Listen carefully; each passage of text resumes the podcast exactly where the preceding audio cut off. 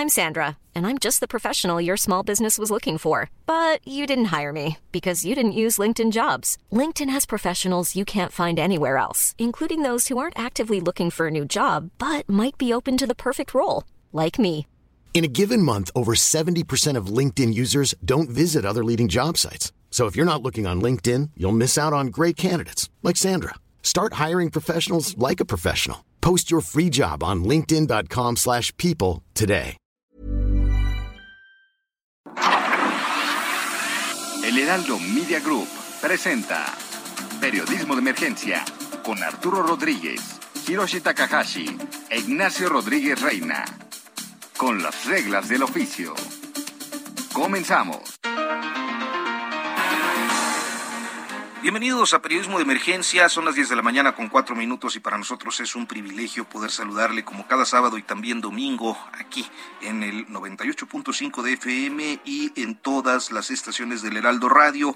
Hiroshi Takahashi, un privilegio como siempre compartir esta mesa contigo. Arturo Rodríguez, qué gusto, muy buenos días, domingo 8 de mayo del 2022 y Monique, ya te escuchábamos ahí hablando de Bob Dylan y todo este eh, museo que van a hacer alrededor de este personaje que pues a Arturo y a mí nos gusta mucho. Sí, hoy sí nos gustó mucho tu sección, hoy sí nos gustó mucho tu sección musical. Para que vean, ya les conozco sus gustos.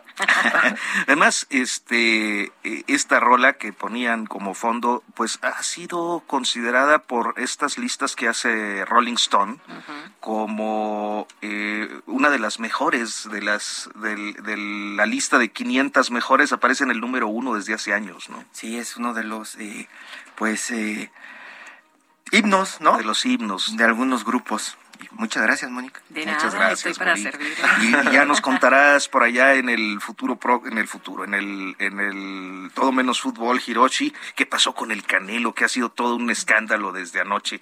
Pues eh, le dieron al box otra vez una oportunidad porque ya eso parecía un espectáculo prácticamente hecho a la medida del que pudiera pagar ese tipo de peleas y ese tipo de contrincantes.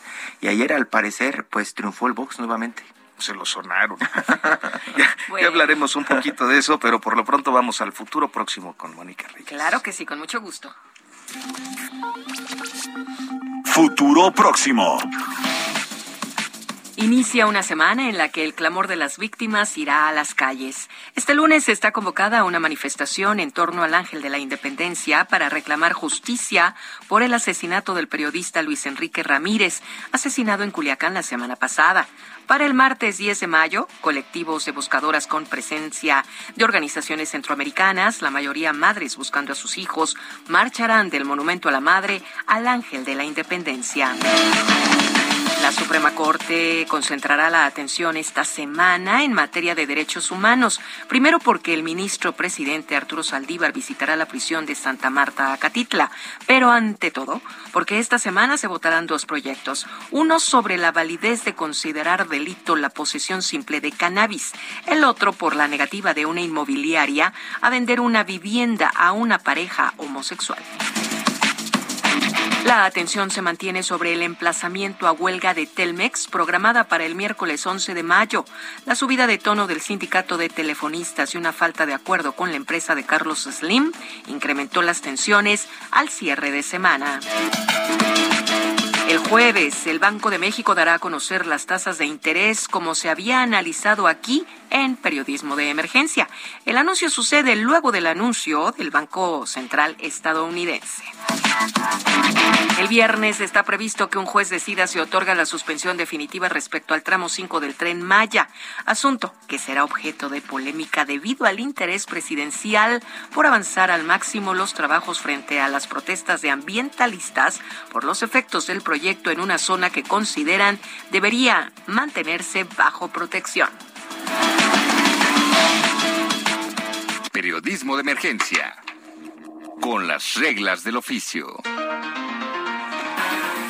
Gracias, como siempre, a Mónica Reyes por este avance de lo que viene en la semana, Hiroshi. Y pues bueno, eh, sigue la gira del presidente López Obrador. Sí, como que pasó desapercibida todo el fin de semana por esos anuncios que ha estado haciendo, pero hoy, hoy es el día importante precisamente porque pues ya está en Cuba, supuestamente va a recibir un, una especie de homenaje allá el presidente de México y pues es el día importante, ya nos lo contaba en este espacio Pepe Carreño hace unos días, Arturo, eh, tiene que ver mucho con pues cómo van a tener su relación con Estados Unidos y cómo México logra posicionarse como un líder en la región, ¿no? El asunto de la cumbre de las Américas. Bueno, hay, hay varios asuntos eh, que creo que vale la pena revisar. Eh, con Homero Campa, periodista, colega, muchos años eh, editor en jefe de la sección internacional del semanario Proceso, también muchos años fue corresponsal en Cuba y bueno, pues eh, creo que gran parte de su trabajo en la sección internacional pues tuvo que ver precisamente con la revisión eh, y el seguimiento de la relación México-Cuba, Hiroshi. Sí, Homero, muy buenos días. Gracias por estar en Periodismo de Emergencia. Sí, Arturo, muchas gracias por invitarme. Es un placer estar aquí.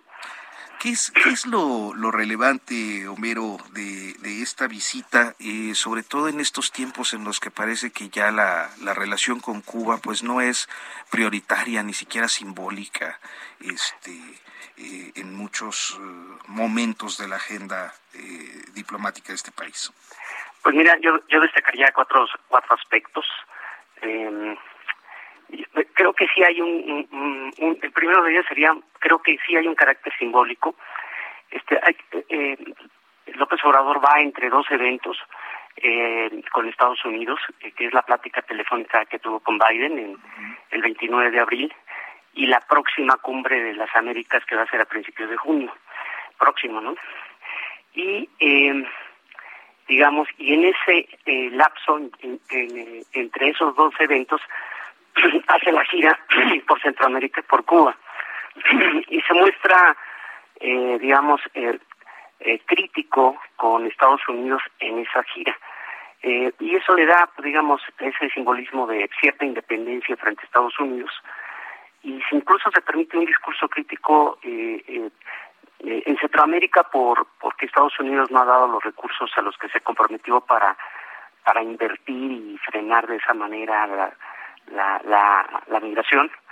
Y en Cuba porque seguramente y lo escucharemos en los discursos oficiales del día, del día de hoy pues este, López Obrador condenará el bloqueo de Estados Unidos contra contra la isla no este y entonces eh, si eso le permite digamos, en términos de imagen y de narrativa, eh, regresar a esa tónica de la política exterior mexicana que se permite cierto margen de independencia con Estados Unidos en eh, temas latinoamericanos, ¿no? Y fundamentalmente con respecto a Cuba. Y el tema, el tema, el tema simbólico que mencionas, Homero, de pronto pierde fuerza porque pues ya no está un Castro, eh, un Fidel Castro que puede decir que los niños mexicanos conocen más a Mickey Mouse que a sus héroes y, y lastima, lastima internacionalmente. Ahora tiene una figura de un presidente como Miguel Díaz Canel que pues no es tan tan fuerte, ¿no? Eh, eh, en, en, el extranjero. Es como un poco eh, opacado este simbolismo, ¿no, Homero? Sí, digamos, en, efecto ya no está Fidel Castro, pero, digamos, eh, López Obrador ayuda, digamos, a, reivindicar la imagen de que lo que está ahí eh, son los herederos de Fidel Castro, es decir, la revolución eh, no era solo Fidel Castro, sino un entramado institucional que se mantiene en la isla. Eh, hay otros tres aspectos que me gustaría destacar. Uno es el tema de derechos humanos, que no será tema en los discursos oficiales, es decir, porque AMLO considera que por arriba de derechos humanos está el tema de la soberanía y, y se atiene al discurso oficial cubano de que las manifestaciones de inconformidad y los disensos internos no son legítimos, sino más bien maquinados y alentados por Estados Unidos para desestabilizar el régimen. ¿no? Entonces, el tema de derechos humanos será un ausente en eh, la agenda y en la narrativa.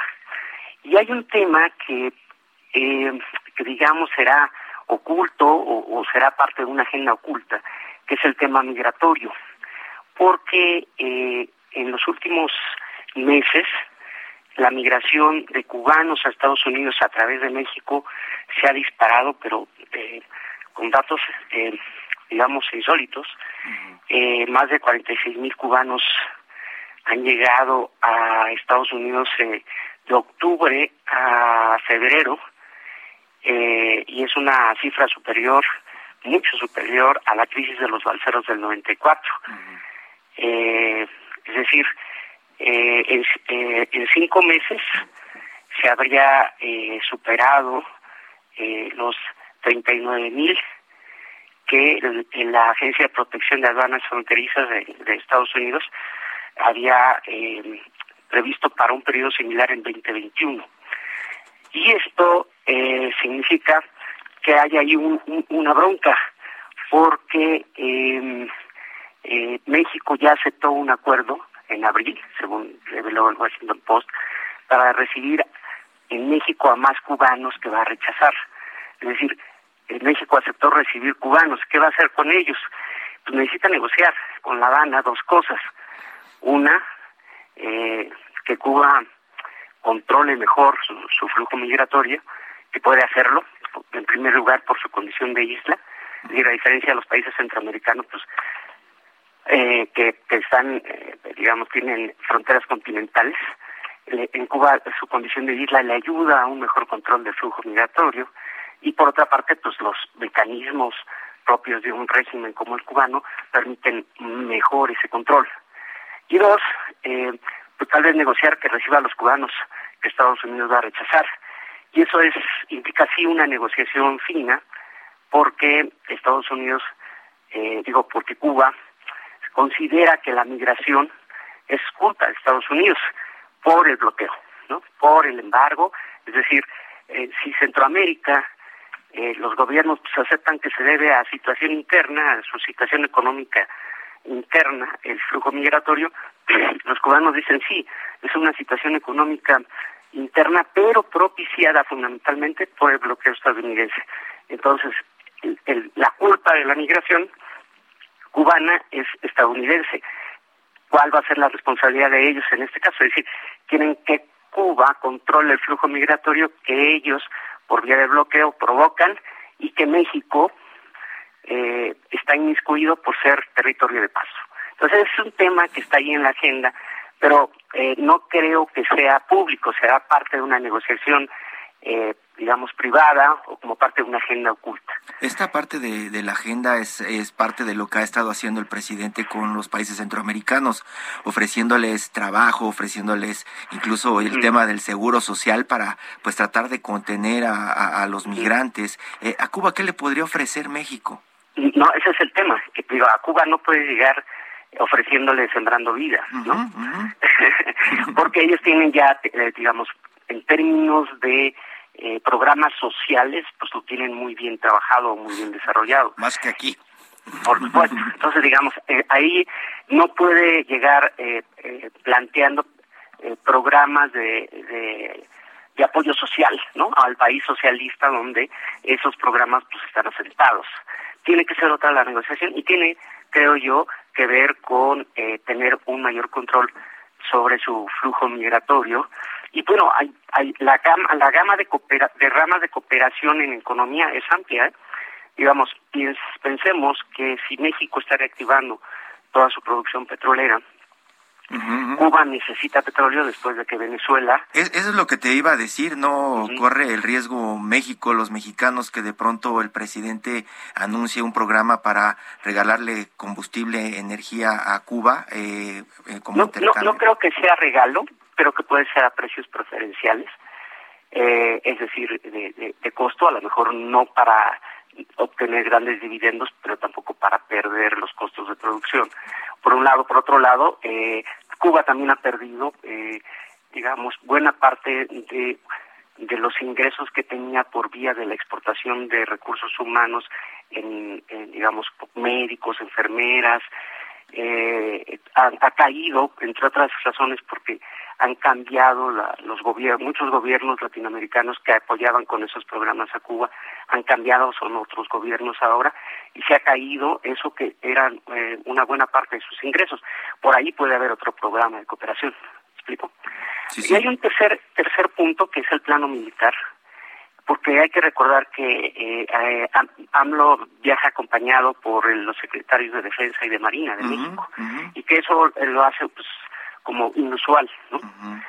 Entonces, eh, a mí me parece que, de acuerdo con lo que he visto de, que han reaccionado algunos de los expertos, pues hay ahí una, eh, digamos, un, intento de conocer de primera mano la experiencia cubana de las Fuerzas Armadas eh, que tienen una amplia experiencia en la administración de empresas clave en la economía de la isla. Eh, la, la empresa que se llama eh, GAESA es, eh, digamos, el consorcio empresarial eh, más importante que tiene Cuba. GAESA lo controla eh, las Fuerzas Armadas Revolucionarias, los militares. Y estamos hablando de un grupo de turismo gaviota, que, es hoteles, agencias de viaje, alquiler de autos, eh, Tecnotex y Tecnoimport, que son importaciones y exportaciones de lo más variado, TRD Caribe, que son supermercados minoristas, Unión de Construcciones Militares y, Almest, ¿no? que es una inmobiliaria.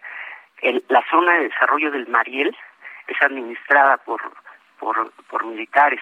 Almacenes universales, que son servicios portuarios, aduaneros y de transporte, son de los militares. CIMEX, que es una corporación de, que abarca tiendas, estaciones de gasolina, cafeterías, navieras, inmobiliarias, el Banco Financiero Internacional es controlado por los militares. Es los militares en Cuba tienen eh, una amplia eh, experiencia y manejo empresarial. Como acá ahora. Ajá, exactamente. Entonces, digamos, ¿cuál es la experiencia en Cuba que pueda, de los militares, que pueda ser aprovechada también por las Fuerzas Armadas Mexicanas, que ahora también ya tienen eh, papel eh, empresarial. Y además en Cuba las fuerzas militares son una especie de garantes de la estabilidad del régimen. Es decir, pues, son, importantes en ese, en ese aspecto.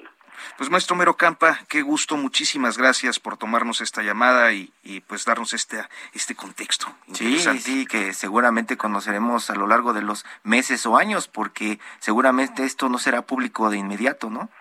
Pues eh, no sé, vamos a esperar qué, qué es lo que surge de los discursos oficiales, qué es lo que podemos leer entre líneas y en efecto eh, ver qué, qué es realmente lo que eh, atrás de esos discursos se realmente se discutió y se negoció. Muchas gracias, Homero Campa, compañero. Muchas gracias a ustedes, un saludo a ustedes y al auditorio. Gracias, coordinador editorial en la revista Proceso, muchos años en la sección internacional. Y está Paco Nieto precisamente en Cuba siguiendo la gira. Paco, ¿dónde estás? ¿En La Habana? Bueno, Paco Nieto creo que tenemos ahí una, una pequeña falla en la comunicación, este, pero interesante, ¿no? El, Sí, eh, todo el tema, el, todo el tema económico que pareciera que no tiene peso ya. Lo que nos cuenta Homero es que es muy importante, pues en el tema, como él lo menciona, de las estrategias que puede seguir, eh, pueden seguir los militares, los marinos, para tratar de administrar esta abundancia que ahora está apareciendo con estas nuevas empresas, ¿no? Estimado Paco Nieto, estás por allá, estás en La Habana. Hiroshi, eh, Arturo, ¿qué tal? Buenas tardes. Sí, estamos aquí en La Habana. ¿Cómo, cómo, cómo va la gira? Cuéntanos. Ah, ¿cómo están? Muy buenas tardes. Los saludos desde la Plaza de la Revolución. El presidente López Obrador se encuentra en estos momentos reunido con su homólogo cubano Miguel Díaz Canel dentro del Palacio de la Revolución. Es un, es un encuentro eh, privado. Ya se sumó la comitiva tanto de las dos delegaciones, la cubana como la mexicana. Se espera que estén reunidos eh, a puerta cerrada alrededor de dos horas para que después salgan a dar un mensaje el presidente López Obrador y el presidente cubano Díaz eh, Canel. Eh, primero llegó el presidente a las 10 de la mañana, hora de Cuba, a, eh, al, monumento José Martí. Ahí el presidente entregó una ofrenda de flores a, a este monumento. Después entró al memorial de José Martí, que también está en, en, en, la Plaza de la Revolución, para después caminar a las escalinatas donde ya estaba el presidente cubano eh, esperándolo y ahí es donde inició ya la, eh, la, visita oficial del presidente López Obrador. Posteriormente ingresaron ya a este edificio y bueno, pues espera que haya varias declaraciones, varios, varios acuerdos. El primero sería en materia de salud. Aquí está el secretario mexicano de, Salud, eh, Jorge Alcocer, quien firmará este acuerdo con su homólogo cubano eh, eh, sobre temas de salud. También se habla sobre que estará incluido el tema de la vacuna Abdalá de, elaborada en Cuba y también habrá una declaración conjunta por parte de los dos presidentes. Se espera que aborden lo relacionado con el bloqueo comercial de Estados Unidos a la isla caribeña. Sería uno de los puntos que se estaría abordando en estos en esta plática que están llevando a cabo en estos momentos. Y bueno posteriormente habrá una comida con la comitiva mexicana. Hasta ahí serán las actividades públicas porque el presidente tendrá después actividades privadas. Seguramente estarán reunidos reunidos ya de manera eh, eh, ya no es público con el presidente cubano para después regresar a la Ciudad de México en la noche, a medianoche. Pues esto es parte de lo que, se está pasando, lo que está en esta gira. Paco Nieto, Francisco Nieto está ya en La Habana y nosotros vamos a hacer una pausa y en unos momentos continuamos para seguir hablando de esta gira este, de Centroamérica y el Caribe del presidente López Obrador. En un momento continuamos. Periodismo de emergencia. Regresamos con las reglas del oficio. En Periodismo de Emergencia queremos conocer y compartir tu opinión. Escríbenos o manda un mensaje de voz al WhatsApp 5580 69 79 42 5580 69 79 42 y se parte de nuestra mesa de análisis. Continuamos en periodismo de emergencia, son las 10 de la mañana con 30 minutos y seguimos hablando con Francisco Nieto, Paco Nieto, colega, compañero de, pues ya de algunos años en la en la batalla reporteril, actualmente asignado a la fuente presidencial y el día de hoy cubriendo la gira eh, en este momento en Cuba. Paco, platicábamos hace unos minutos con Homero Campa, eh, nuestro compañero de la revista Proceso, y él eh, eh, pues nos contaba de que pues habrá algunos acuerdos, obviamente después de este encuentro allá en Cuba. ¿Han estado ustedes platicando con la gente alrededor de esta comitiva de qué es lo que puede ofrecer el presidente de México, Andrés Manuel López Obrador, a los cubanos y, y de regreso? Pues mira, eh, se está hablando aquí eh, que pudiera México también eh, nuevamente proponer la implantación del, programa Sembrando Sembrando Vida, como ya lo hizo en Centroamérica, es decir, también llevarlo al Caribe.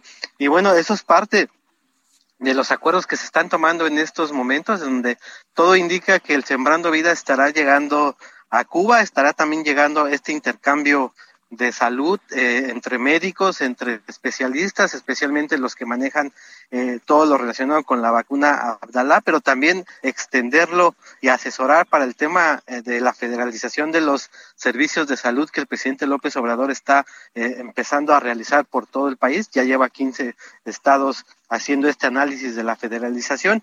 Y bueno, el otro tema es el tema político, en donde pues prácticamente, si uno le pregunta a los cubanos qué opina sobre el tema del, de, del bloqueo, pues está, están eh, confirmando que ayudaría mucho que México pues llevara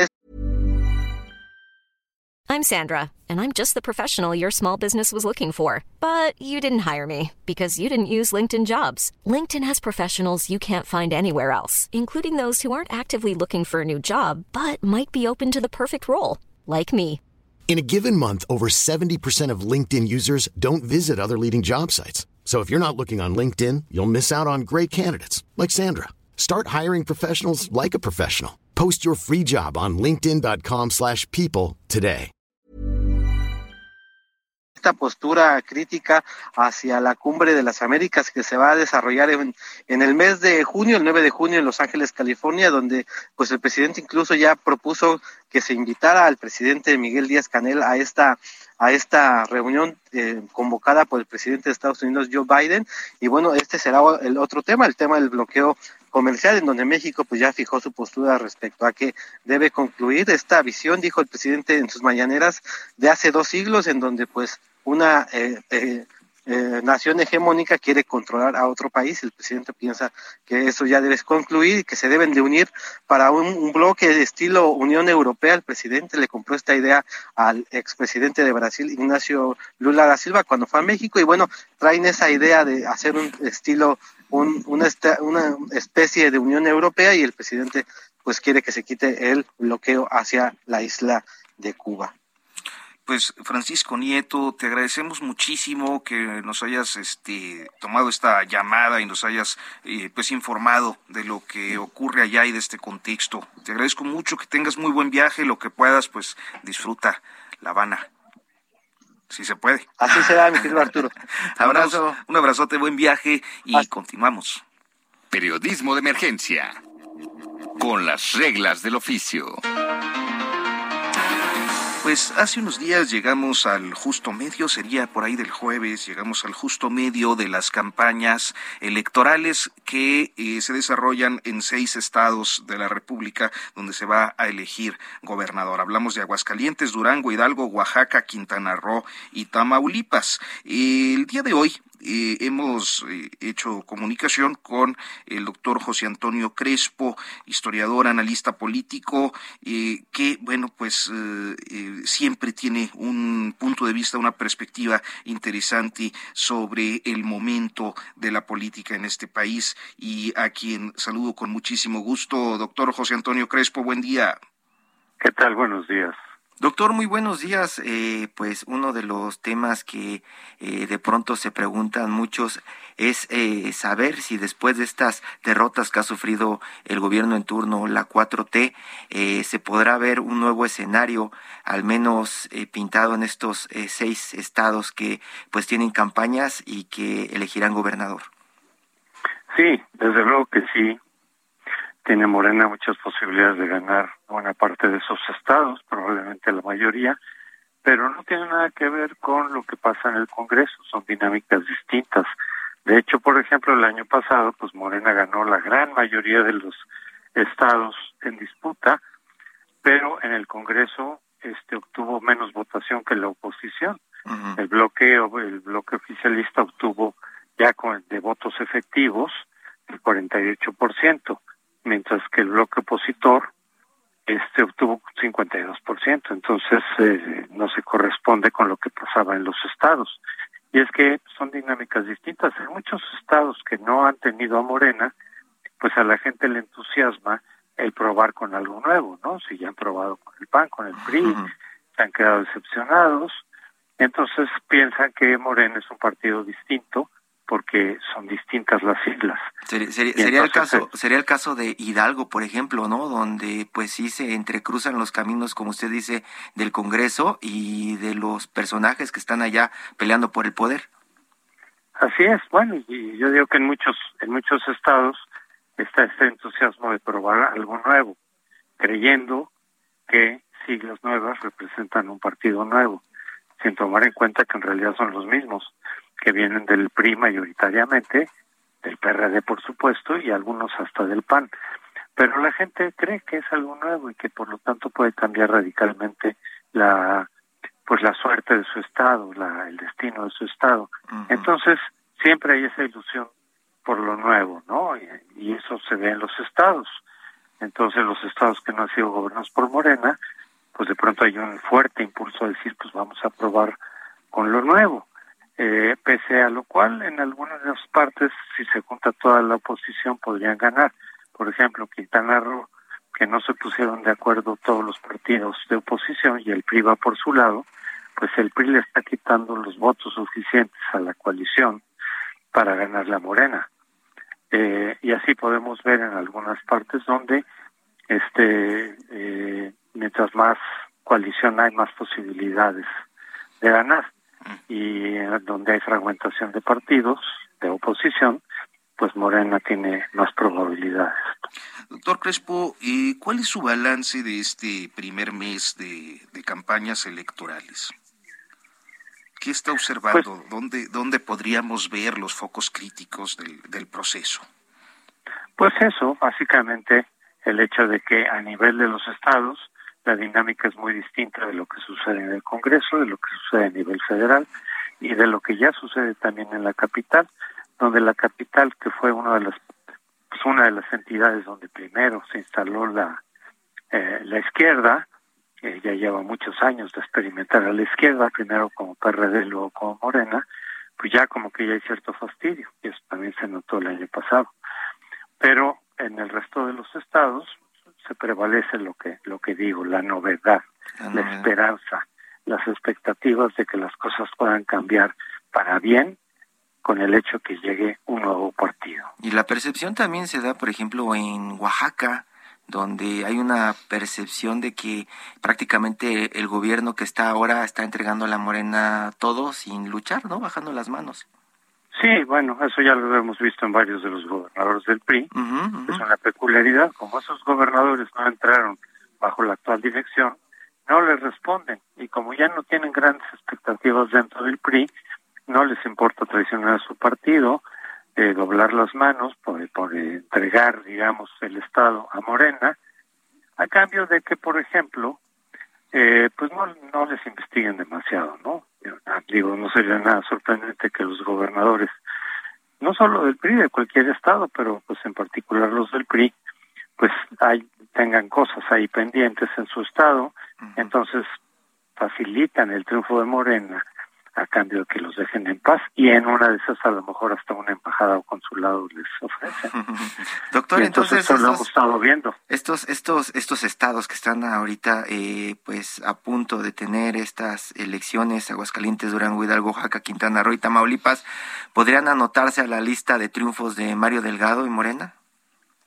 Eh, la mayoría sí. Yo creo que va a ganar por lo menos cuatro de esos seis, si no es que cinco.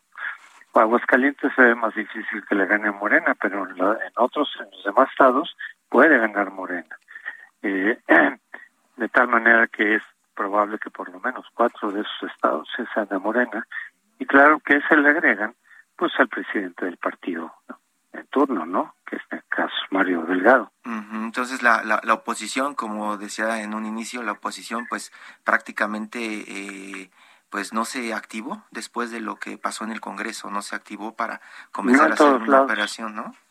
No en todos lados, en algunos sí, y ahí es donde dar, podrían dar más batalla, pero no en los estados donde van separados o en partes separados, pues ahí no. Pero bueno, la oposición no tiene que dejar al margen de lo, de lo que pasa en los estados, porque ahí intervienen también las élites locales, en fin, los dirigentes locales, pero a nivel nacional la oposición tiene que poner, seguir poniendo la mira en el 24, en la presidencial. Y ahí el principal problema es Movimiento Ciudadano, delante Delgado, porque los demás ya expresaron su intención de buscar, por lo menos, la posibilidad de presentar un solo candidato, un gobierno de coalición, y el que falta es Movimiento Ciudadano, con lo cual las probabilidades de la oposición disminuyen. Si van los cuatro partidos de oposición juntos, incluido Movimiento Ciudadano, la probabilidad de un triunfo en la presidencial es enorme. Pero si no van los cuatro, pues esas probabilidades disminuyen, drásticamente. Y, también con estas sorpresas, ¿no? En Quintana Roo con Movimiento Ciudadano, que prácticamente decían que tenía ganada la elección con este personaje que no viene de la política, pero que prefirieron hacerse un lado para evitar escándalos futuros, ¿no? Sí, así es. Este, tienen políticas muy, muy distintas de un estado a otro y a nivel nacional responden, como digo yo, las elecciones de los estados más a dinámicas locales, que a veces no tienen nada que ver con la dinámica nacional o la del Congreso. Entonces, Uno ve en el Congreso, ve cosas y luego ves a los estados y ves algo totalmente distinto. Sí, porque son distintas lógicas, distintas dinámicas. Entonces, parecería, parecería, no sé Arturo, ¿cómo lo ves? Que eh, la maquinaria de Morena y Mario Delgado, aunque es muy criticado, pues está bien afinadita. Sí, y aprovechando, digamos, estas cuestiones de eh, que la gente quiere algo nuevo, en los estados donde no ha gobernado Morena, tienen la expectativa de que les van a cambiar las cosas drásticamente y para bien. Podríamos pensar que esta marca de Morena o esta expectativa que se genera en torno a Morena, pues está estrictamente relacionada con la marca López Obrador, ¿no? Sí, totalmente. Sí, sin López Obrador, Morena no sería lo que es incluso en su propaganda del 18 o incluso la de la de 15 decía Morena es López Obrador. Y sí, con toda la razón, o sea, no se hubiera desfondado el PRD y se hubieran ido la gran mayoría morena si no fuera por la figura, eh, el arrastre que tiene López Obrador, que ya se va desgastando, pero todavía tiene cierto arrastre suficiente para que su partido siga ganando, por supuesto, en los estados, y ya veremos eh, a nivel presidencial, claro que también puede ganar, pero eso, repito, dependerá de lo que haga la oposición. Pues, eh, doctor José Antonio Crespo, le agradecemos muchísimo que nos haya tomado esta llamada el día de hoy, que nos haya dado esta perspectiva en el justo medio, digamos, un poco, pues sí, la mitad del proceso electoral en seis entidades federativas. Muy buenos días. Hasta luego, con mucho gusto. Gracias, doctor. Buenos días. Todo menos fútbol. Con las reglas del oficio. Oh, hablabas, eh, Hiroshi, al inicio de la transmisión de cómo hay cosas que son espectáculo y eh, cosas que son deporte, deporte. Esto en relación al boxeo. Yo creo que una de las deportistas mexicanas que a mí me ha eh, resultado personalmente muy inspiradora es Mariel Hawley, a quien tenemos hoy en la línea telefónica. Es una nadadora que ha roto pues récords auténticamente impresionantes. Básicamente completó el reto de nado abierto en los siete mares, que son el canal del norte, el estrecho de Cook, eh, el canal de Molokai, el canal de la Mancha, el canal de Catalina, eh, el estrecho de Tsugaru y el estrecho de Gibraltar. Nada más y nada menos. Imagínate. Dirías, Mariel, que, que eh, de entrada tienes unos patrocinadores muy poderosos para lograr esos récords. ¿Es así, Mariel? Buenos días. Hola, buenos días, buenos días Arturo, buenas, buenos días este Kiroshi. Pues qué, qué gusto compartir con ustedes, platicar pues un poquito de lo que ha sido mi historia como nadadora de aguas abiertas. Y les comparto rápidamente, eh, yo soy abogada de profesión y tengo mi trabajo hoy, después de muchos años, en una organización de la sociedad civil que promovemos actividad física como parte integral de la salud. ¿Y por qué pongo esto? Pues como parte de la conversación, porque no me dedico a ser nadadora, es decir, no es mi profesión, no soy nadadora profesional. Entonces sí, he tenido la suerte de tener un patrocinio pues muy, muy importante que me gusta porque me permite tener un lugar donde pueda entrenar todos los días, que ha sido eh, Sport City, en esta, esta empresa, por así decirlo, de, de gimnasios, pues me, me becó, así se llama, y entonces soy una atleta becada de Sport City. ¿Y qué me permite esto? Pues tener una alberca donde poder entrenar, ¿no? Que creo que eso de entrada para mí ha sido un privilegio, me siento muy afortunada y lo agradezco mucho. De ahí en fuera, como patrocinios no tengo. Estos nados los he hecho, pues derivado de mi trabajo, derivado de, de la pasión que tengo por que a través de estos nados también se genere mucha inspiración y mucha motivación para muchas personas para seguir adelante, para continuar, para no darse por vencidos, para levantarnos el día que nos caemos, para seguir dando pasos al frente. Y este y eso pues a mí también me llena de vida porque aparte ustedes saben que todos mis nados han tenido una causa. Y una causa que tiene que ver con poner un granito de arena para que pues de alguna manera estos nados puedan generar un beneficio en otras personas. Y en ese sentido sí tuve pues digamos la fortuna de encontrarme en el camino con Fundación Alfredo Jarpelú, quien en su momento puso muchos recursos para cirugías para niños con la bipalada vendido. En, en, una época en la que nadé para generar cirugías para niños con esta con este padecimiento, con esta situación. Después nadé para niños con cáncer a través de, de Casa de la Amistad para niños con cáncer. Y pues así he nadado para diferentes organizaciones, también como la CANA, Mujeres en Prisión, que buscan una reinserción social. Entonces, bueno, pues esta, esta es parte de mi historia. Entonces, eh, pues si hablamos así estrictamente de, de, patrocinios o patrocinadores, pues ojalá me presenten algunos para que puedan seguir muchas veces muchas veces esa es la pregunta eh, Mariel porque eh, de pronto hablando, por ejemplo, eh, del caso del boxeo, ¿no? Muchos boxeadores mexicanos quieren eh, eh, pelear y pelear y pelear y pelear y llegar algún momento a andar paseándose en un Lamborghini color rosa o en un Ferrari amarillo por eh, Avenida Reforma y eso lo hacen como la traducción del éxito. Eh, pues yo te preguntaría a ti, ¿por qué nadar? Nadar todo en, estos lugares, ¿por qué nadar? ¿Qué fue lo que te despertó esto si no es eh, millones al final del camino, al final del arco iris? Millones, pues yo creo que de sonrisas, ¿no?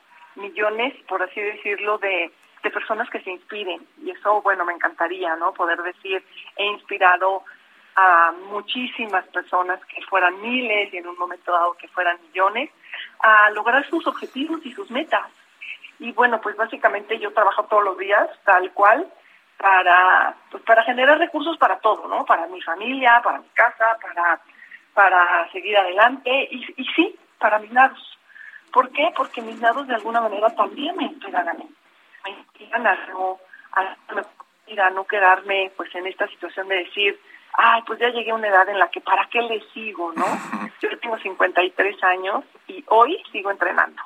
Y sigo nadando y sigo teniendo muchos sueños en mente para, pues, para seguir haciendo nados en diferentes partes de México y del mundo que de alguna manera también inspiren a otros nadadores a realizar estos nados y a seguir nadando. Oye, Mariel, precisamente, eh, de algún modo creo que muchos ya cuando tenemos una cierta edad, ¿no? Pasamos los 30, los 40, pues ya, ya no nos sentimos como eh, competitivos. ¿Cómo, ¿Cómo le haces? ¿Cómo son tus jornadas de entrenamiento? ¿Cómo es tu, tu ritmo de, de preparación? Mira, este, creo que hoy tenemos que tener en cuenta y tenerlo de una forma muy clara en la vida que realizar actividad física es un básico de nuestra salud, es pilar de salud, independientemente de si esa actividad física consiste en caminar, en andar en bici, no, en brincar la cuerda, hacer rutinas de actividad física, nadar como lo hago yo, practicar algún deporte como lo hacen algunas personas, pero sobre todo eso, ¿no?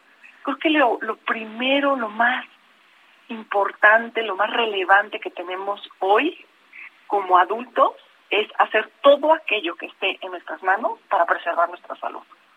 Y todo aquello que está en nuestras manos para preservar nuestra salud empieza por nosotros mismos y empieza por, sí, hábitos saludables que incluyan como parte fundamental realizar actividad física. Y esto lo, lo comparto con ustedes porque mucho de lo que significa mi día a día es que yo, antes que entrenar o antes de que nadar para un evento deportivo, entreno y nado para mí, para generarme bienestar, para que de esta forma pueda pues promover, ¿no? el sentirme saludable y sobre todo el contribuir o ayudarme a mí misma a preservar mi salud, a prevenir enfermedades, a evitar lesiones. Entonces esto pues es parte de, de, lo que he vivido pues desde niña, básicamente soy hija de doctor y enfermera y en mi casa había pues así como dos fundamentos, estudiar y hacer ejercicio. ¿Cuál? El que te guste. ¿Cuál? El que te sientas bien. ¿Por qué? Porque es parte de tu salud y, y así lo he trabajado yo pues los últimos 53 años de mi vida, ¿no? O a lo mejor a lo mejor los últimos 43 años de mi vida, cuando ya eres más consciente de todo esto. ¿Y, a, quién, quiere, a quién quieres emular antes, antes de la jornada? Porque a lo mejor te inspira a alguien, ¿no? Que de pronto te hace saltar de la cama y seguir haciéndolo siempre. Inspirado. Sí, sabes qué? que muchas personas me han inspirado. Mi papá fue una gran inspiración en mi vida. Él fue médico cirujano reconstructivo del Instituto Mexicano del Seguro Social, y mi mamá fue enfermera. Entonces con esto les digo mucho, ¿no? Todo esto generó en mi vida, pues ellos fueron, digamos, mi primera inspiración. Y luego, bueno, vi a Nadia Comaneci compartir, y hasta la fecha casi que puedo hacer la rueda de carro, cosa que me tiene muy orgullosa. Y así fui creciendo en la vida, este, viendo de grandes deportistas, ¿no? Y entonces, bueno, llegaba la época de Juegos Olímpicos y prendía la televisión y yo quería casi casi que estar ahí en el banco de salida de cualquier deporte. Pero sí creo que más allá de eso, mi padre en una época eh, me invitó pues de alguna manera a, asistirlo, ¿no? Cuando yo tenía entre 10, 11 años de edad y yo quería ser así como la, la, la enfermera. Y yo quería que mi papá pues casi casi que sacara la jeringa y le diera así medicamentos y hiciera una cirugía casi enfrente de mí. Y lo único que hacía mi papá era sacar su recetario y recetaba caminar 45 minutos todos los días. Yo le decía, papá, ¿cómo? Pues, algo más, ¿no? Y me dijo mi papá, como médico, lo primero que tenemos que hacer es ayudar a las personas a preservar su salud. Y esto es una gran forma de contribuir y de ayudar a las personas a preservar su salud, el que hagan ejercicio. Pues con eso crecí, ¿qué les digo? Con la receta de tu bueno, papá. Pues, pues exacto. Entonces hoy mi rutina de día a día, pues es la receta de mi papá, ¿no? Ejercicio para preservar mi salud. ¿Cómo empieza mi día? Cinco y media de la mañana, seis de la mañana, nado pues alrededor de cuatro kilómetros todos los días, tres y medio, cuatro, y de ahí el Zoom de todos los días, ¿no? Porque pues mi trabajo consiste mucho hoy en tener reuniones y ustedes saben que de alguna forma la contingencia, la pandemia, pues nos enseñó nuevas formas de trabajar y de convivir. Entonces tengo mi trabajo tal cual, este, pues durante todo el día y ya por las tardes compartir con mis hijos, mis dos hijos pues Andrea y Lalo, los dos también están encontrando su camino, los dos están terminando la universidad, los dos ya trabajan y sí en las tardes pues nos damos un tiempo para ya sea salir a caminar un rato y platicar, ver cómo nos fue en el día, para cenar juntos y, y en las tarde noche pues sí quiero seguir escribiendo, estoy escribiendo la segunda edición de Corazón de Más, entonces pues básicamente ese es mi día a día.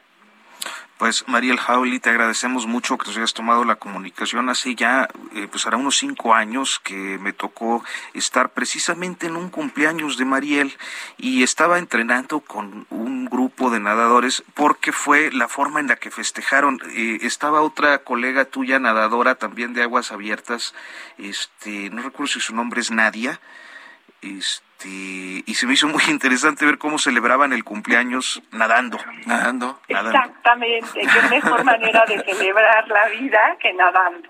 ¿no? Y entonces, bueno, en ese sentido, así lo sigo haciendo. Mi cumpleaños será hasta noviembre, pero cuando cumpla 54 años, pues voy a celebrar nadando 54 cienes o 5.4 kilómetros o 54 minutos. En fin, hay muchas formas de hacerlo y los invito a todos a hacer lo mismo. Te agradecemos mucho. Muy buenos días. Buenos días, María. Gracias. y también a usted por escucharnos. Hasta pronto.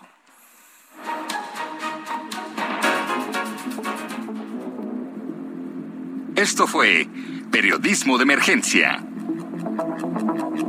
Con las reglas del oficio. Heraldo Media Group.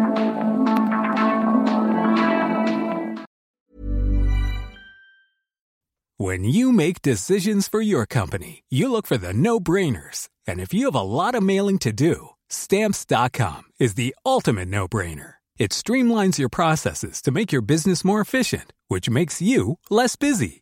Mail checks, invoices, legal documents, and everything you need to keep your business running with stamps.com. Seamlessly connect with every major marketplace and shopping cart Schedule package pickups and see your cheapest and fastest shipping options from different carriers with rates up to 89% off USPS and UPS rates. And with the stamps.com mobile app, you can take care of mailing and shipping wherever you are. Make the same no-brainer decision as over 1 million other businesses with stamps.com. Sign up with code program for a 4-week trial plus free postage and a free digital scale. No long-term commitments or contracts. That's stamps.com. Code program.